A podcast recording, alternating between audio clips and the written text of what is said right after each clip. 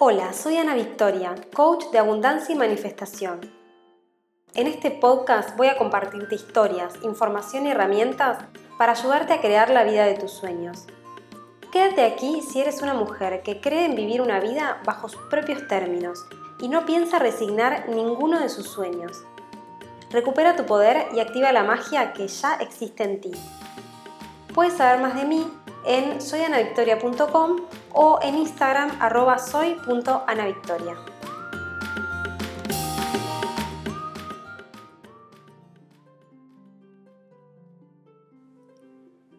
Hola hermosa, espero que estés muy bien. Bienvenida a este nuevo episodio de Activa tu Magia.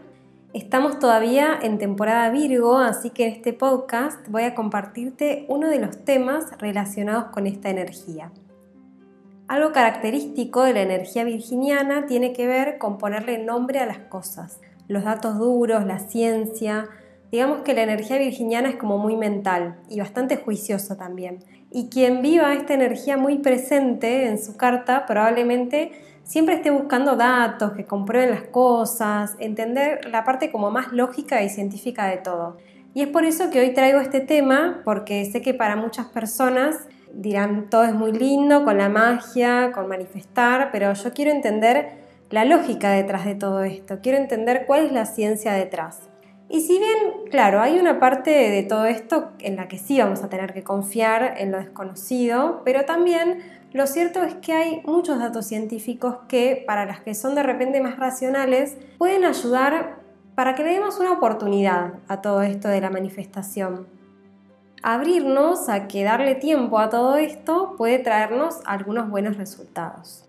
Está de más decir que yo no soy una experta en ciencias, lo cierto es que siempre fui más de guiarme por la intuición, pero cuando conocí estos datos me sirvieron porque es como que de alguna forma fundamentan algunas cosas que yo sentía, pero que no era capaz de explicar cómo era que sucedían.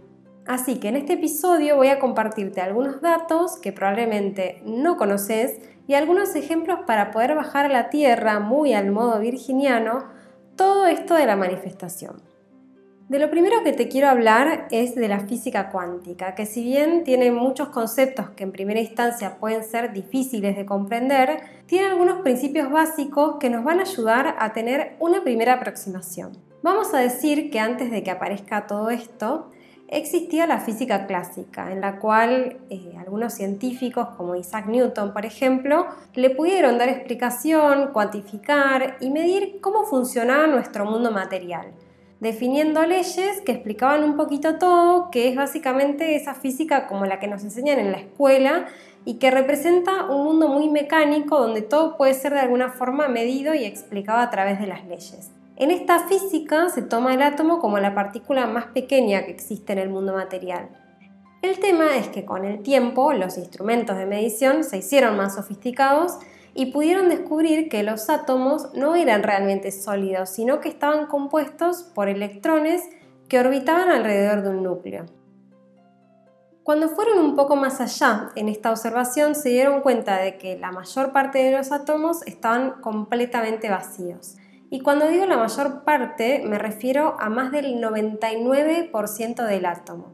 Esto quiere decir que todo aquello que nosotros experimentamos como el mundo material, es decir, nuestro cuerpo, las paredes, la mesa, la silla, todo, en realidad están más compuestos de vacío que de materia. Aquello que nuestro ojo humano puede ver y que nuestros cinco sentidos pueden experimentar es menos del 1% de la realidad. Y ese 99,99% de vacío es energía. Es decir, que prácticamente estamos compuestos por energía casi en una totalidad. De alguna forma, descubrir esto es lo que hace nacer a la física cuántica, que básicamente comienza a estudiar estos pequeños componentes que forman a nuestro universo y que, y que van más allá de lo que la física clásica podía explicar. Entonces, ¿qué tiene de importancia todo esto que te estoy contando? Que si más del 99% de todo está formado por energía, es más probable que podamos cambiar nuestra realidad trabajando en nuestro campo energético.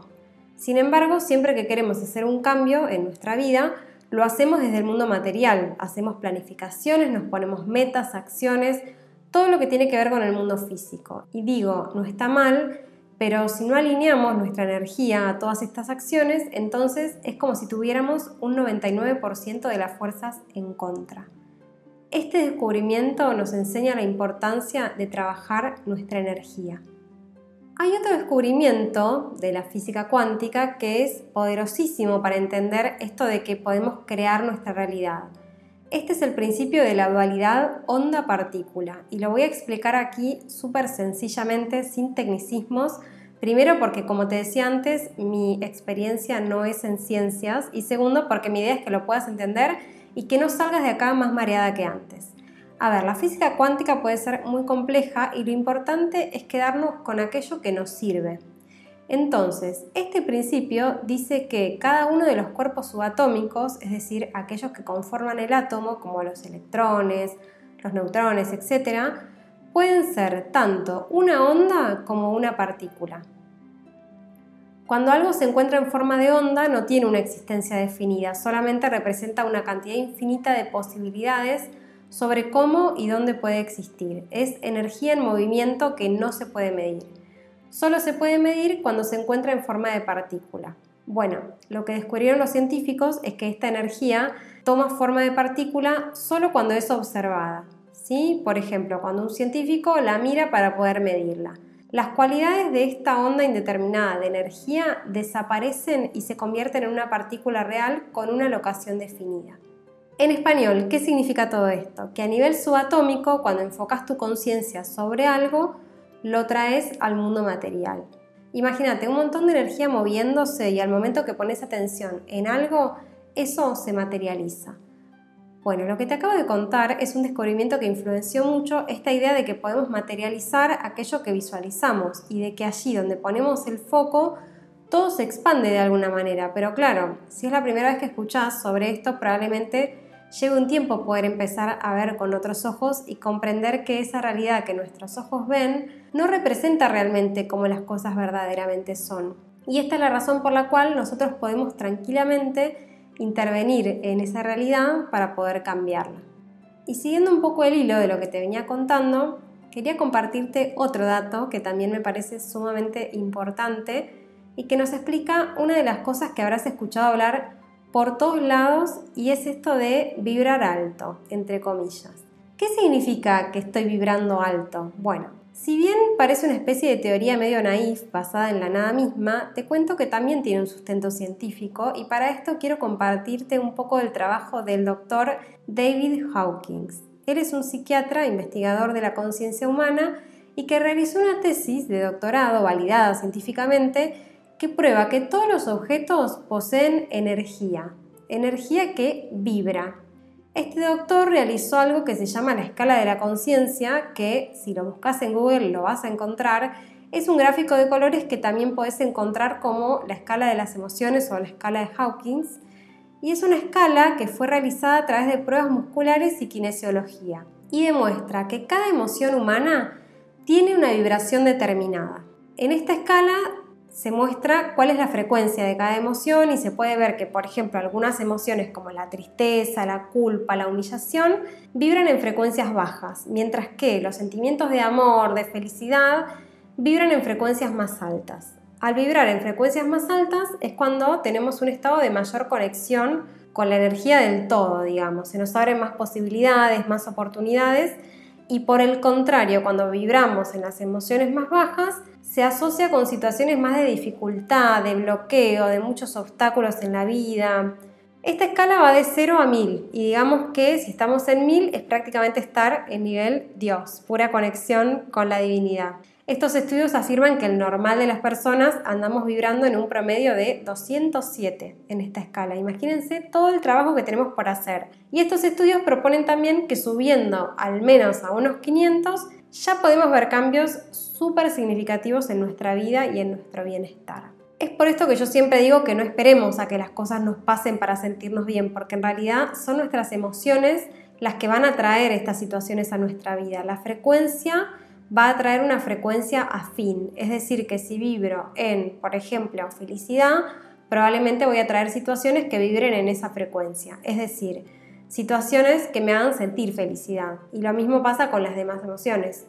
Y acá yo siempre doy este ejemplo de que cuando arrancamos el día con el pie izquierdo, digamos, nos pasó algo a la mañana y ya arrancamos de mal humor, después pasa que nos empiezan a pasar una cosa detrás de la otra. Y le atribuimos quizá que no tuvimos un día de suerte, pero en cambio lo que puedo hacer es que si me pasó algo en la mañana que me enojó, ver qué herramientas tengo para volver a una emoción que me sirva más, porque si no voy a estar arrastrando este enojo a lo largo de mi día y voy a traer situaciones que vibren en esa frecuencia. Y otro dato genial de esta investigación es que también comprobaron que la frecuencia energética es capaz de afectar las frecuencias energéticas de otras personas que te rodean. Es decir, que si trabajamos en nuestra energía, que se mantenga en frecuencias altas, probablemente vamos a poder afectar a las personas que tenemos al lado. Y a ver, esto es evidencia científica, pero no necesitamos mucha ciencia para reconocer que cuando una persona con la vibra alta entra en una sala, se nota y contagia y eleva el espacio donde está. Mi invitación es que seamos nosotras esa persona, porque al final nos va a abrir posibilidades a nosotras y además estamos ayudando a los que tenemos a nuestro alrededor creo que siempre el hecho de poseer esta información nos vuelve también un poco más responsables de usarlas para el bien común. Así que me parece que esa puede ser la mejor forma de hacerlo. Y siguiendo un poco con los datos científicos, lo último que te quiero compartir es un poco del trabajo del doctor Joe Dispensa, que si no escuchaste hablar de él, te recomiendo mucho que busques alguno de sus libros porque realmente te van a ayudar a entender cuánta responsabilidad tenemos en la creación de nuestra realidad, de nuestra salud y de nuestras oportunidades. Este doctor tuvo un accidente muy grave. Él fue atropellado por un auto cuando competía en un, triatlón, lo cual afectó sus vértebras dorsales y los médicos le dijeron que tenía que operarse y que era probable que pasara toda la vida en una silla de ruedas. Resulta que él decidió no operarse y regenerar su propio cuerpo utilizando el poder de su mente. Haciendo la historia corta, él lo logró y desde ese momento dedica su vida a hacer estudios y dar conferencias por todo el mundo sobre lo que se llama la neuroplasticidad, que básicamente es la capacidad de nuestro cerebro para modificar los circuitos que conectan las neuronas y que nos permite modificar cosas en nuestro cuerpo, en nuestros hábitos, en nuestras emociones, en prácticamente todo. En fin, los libros de él están llenos de ejemplos de estudios que él hace con grupos de personas para poder entender cuán poderoso es el poder de nuestra mente a la hora de cambiar nuestra realidad. Una de las cosas de las que él habla muchísimo es el del, conocido efecto placebo, de hecho tiene un libro que habla específicamente de eso, y explica que cuando nosotros, por ejemplo, tomamos una medicina, nuestro cuerpo genera ciertos químicos que nos ayuda a combatir ese síntoma y que, por lo tanto, al nosotros creer que estamos tomando una medicina, por ejemplo, cuando nos dan un placebo, asimismo creamos esa misma respuesta en el cerebro para que genere esos químicos que necesitamos. Obviamente yo acá te lo estoy explicando de una manera muy simple, pero es también una invitación a que si este tema te gusta, vayas y leas sus libros o la información que existe de él en Internet, porque básicamente te muestra cuán capaces somos de crear nuestra realidad. Y una de las cosas que más recomienda el doctor Joe Dispensa es la meditación, porque es un estado de profunda relajación en la que logramos conectar con el mundo inmaterial, ¿sí? Y esto nos va a llevar a influir en la realidad material. Vuelvo a repetir, los estudios de este doctor llegan a la conclusión de que para hacer cambios en el mundo material lo podemos hacer mucho más fácilmente desde el plano inmaterial. Y esto es de lo que hablamos cuando usamos la palabra manifestación. Manifestación no se trata de sudar la gota gorda y de muchísimo para lograr algo, sino de poder hacer cambios en el plano energético que se materialicen en el mundo físico. Y la ciencia detrás de todo esto está súper bien explicada en sus libros, con muchísimos ejemplos, así que una vez más te invito a que los leas. Y uno de los ejemplos de los que habla que a mí literalmente me voló la cabeza fue este que te voy a contar. Y que no solamente habla del poder de los pensamientos, también habla de la percepción errónea que tenemos del tiempo lineal. En este ejemplo contaba sobre un experimento que se realizó en el año 2000 y fue una prueba que se hizo con 3.393 pacientes hospitalizados. Lo que querían comprobar era si la oración, los rezos, tenían un efecto en la enfermedad de estas personas para saber si la mente puede afectar a la materia desde lejos. Todos los pacientes padecían de una misma infección y los dividieron en dos grupos al azar. Había gente que iba a estar rezando por uno de esos grupos y por el otro nadie iba a estar ahí rezando ni orando. Luego comparó los resultados basándose en tres factores. Uno era la duración de la fiebre, el otro era la duración de la estancia en el hospital y el, último era el número de muertes provocadas por la infección.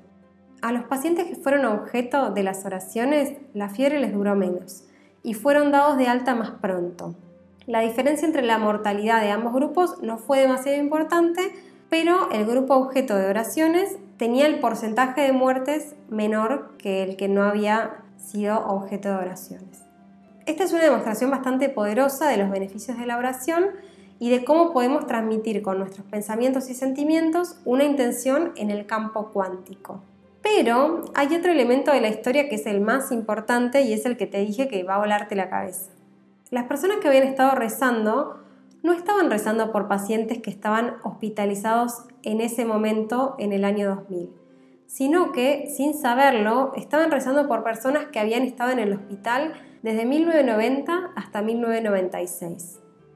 Esto era entre 4 y 10 años antes del experimento. ¿sí? Imagínense que le dijeron rezar por esta persona que está hospitalizada, ellos pensaban que esa persona estaba hospitalizada en ese momento y sin embargo es una persona que había estado hospitalizada mucho tiempo atrás.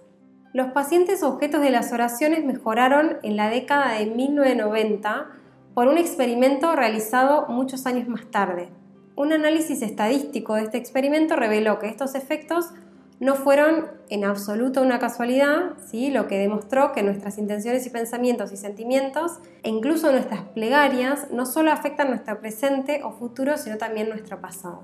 Y acá te cuento que la ley cuántica dice que todas las posibilidades existen simultáneamente. Nuestros pensamientos y sentimientos afectan todos los aspectos de nuestra vida, más allá del tiempo y el espacio. Y bueno, la verdad que no tengo mucho para agregar a esto. Creo que nos ayuda un poquito a entender qué es lo que queremos decir cuando decimos que el tiempo y el espacio son solo una ilusión y que en verdad todas las líneas de tiempo coexisten en el mismo momento. Y probablemente si venís escuchando estos temas hace tiempo, esto te parezca relativamente fácil de comprender, pero si sos nueva en este mundo, vas a ver cómo esta información con el tiempo va decantando y es cada vez más fácil de comprender. Son conceptos que nos ayudan mucho, mucho a comprender la esencia del proceso de manifestación. Así que espero que te haya gustado este episodio, que es un poquito más científico que los anteriores y que más que nada sea como un hincapié para que vos misma también busques esta información y profundices, porque acá solamente te compartí la punta del iceberg, pero esta información tiene datos realmente reveladores que realmente nos ayudan a que confiemos aún más. Yo ya te compartí un par de nombres, datos, para que después puedas seguir buscando y meterte de lleno si es que estos temas te interesan. Y si sos también de esas que necesitan ver para creer o que necesitan las pruebas y los datos, bueno, toda esta información vas a ver que te va a ayudar muchísimo. Y esto fue todo por hoy, espero que te haya gustado este episodio. Y si es así, escribime y contame porque me encanta recibir sus mensajes y que me compartan también qué les pareció cada uno de los episodios. Así que por hoy me despido, te mando un abrazo muy muy grande y nos vemos en el próximo episodio. Gracias por acompañarme en este episodio de Activa tu Magia. Sigamos en contacto a través de mi web soyanavictoria.com o mi Instagram arroba soy.anavictoria. Te espero en el próximo episodio.